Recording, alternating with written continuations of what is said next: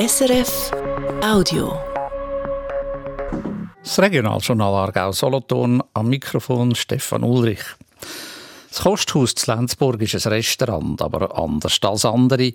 Es ist auch eine soziale Institution, wo junge Menschen, die psychosozial behindert sind, in Gastroberufe ausbilden. Jetzt geht das Kosthaus aber zu. Finanziell ist es eng dran und das Personal fehlt. Auch andere soziale Einrichtungen haben in ihren Restaurants ähnliche Probleme. Ruth Steiner. Das Kosthaus hinter dem Bahnhof Lenzburg hat eine lange Tradition als sozialen Ort. In seinen Anfängen war es eine Kantine, wo die Hero ihre Angestellten gut und günstig verpflegt hat. Später hat man das Haus für anders gebraucht. Seit zehn Jahren führt ein Verein das Kosthaus. Es ist ein spezielles Restaurant. Mit Unterstützung von der IV können junge Leute in dem Gastgewerbe eine niederschwellige Ausbildung machen. Sei es in der Küche, in der Hauswirtschaft oder im Service. Jetzt geht das Kosthaus zu. Rentiert habe ich es nie richtig, sagt Christoph Durer, der die Institution führt. Aber Corona habe die ganze Problematik noch verschärft. Was wir sehr deutlich gespürt haben, ist doch die Veränderung nach der Corona-Pandemie, dass weniger von diesen Jungen eine Ausbildung im Gastronomischen machen. Es fehlt im Kosthaus aber nicht nur am Nachwuchs, auch am geschulten Personal. Das Problem hat man nach Corona in der ganzen Gastrobranche kennt.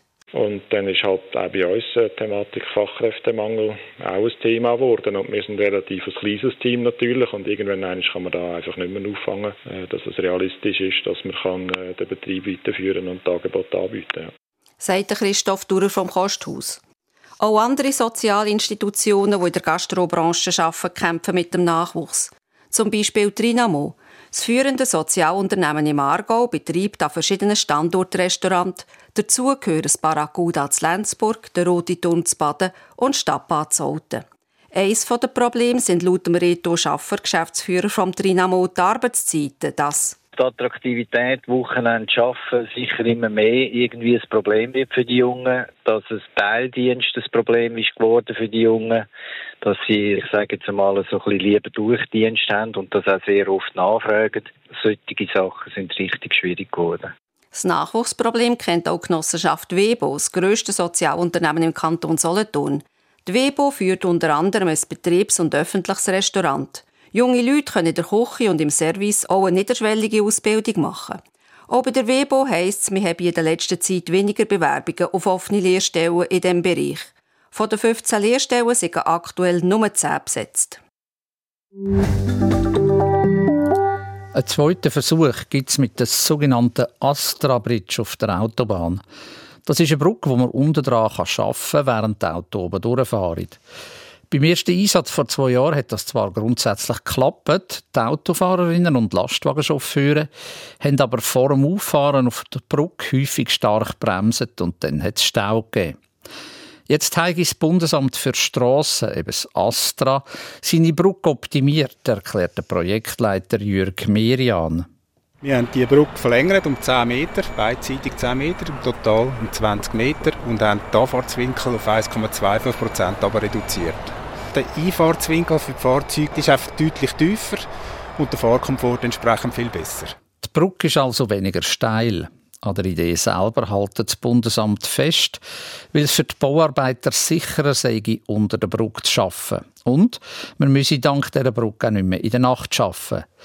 Die Optimierungen haben 5 Millionen Franken gekostet. Die Astra Bridge ist am April wieder im Einsatz. Und zwar auf der Autobahn 1 zwischen Trecherswil und Lutherbach im Kanton Solothurn.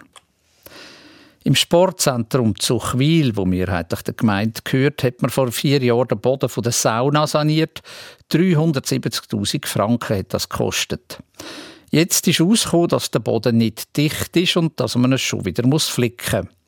Dazu soll der Gemeinderat von Zuchwil heute Abend einen Zusatzkredit von 250.000 Franken sprechen.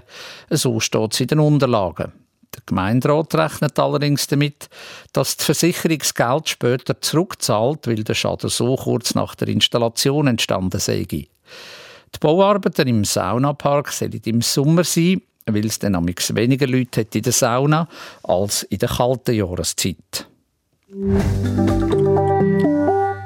Und hier noch die Wetterprognose von SRF Meteo. Heute haben wir viel Wolken und Regen. Dazu geht der Südwestwind bei etwa 14 Grad. Das war ein Podcast von SRF.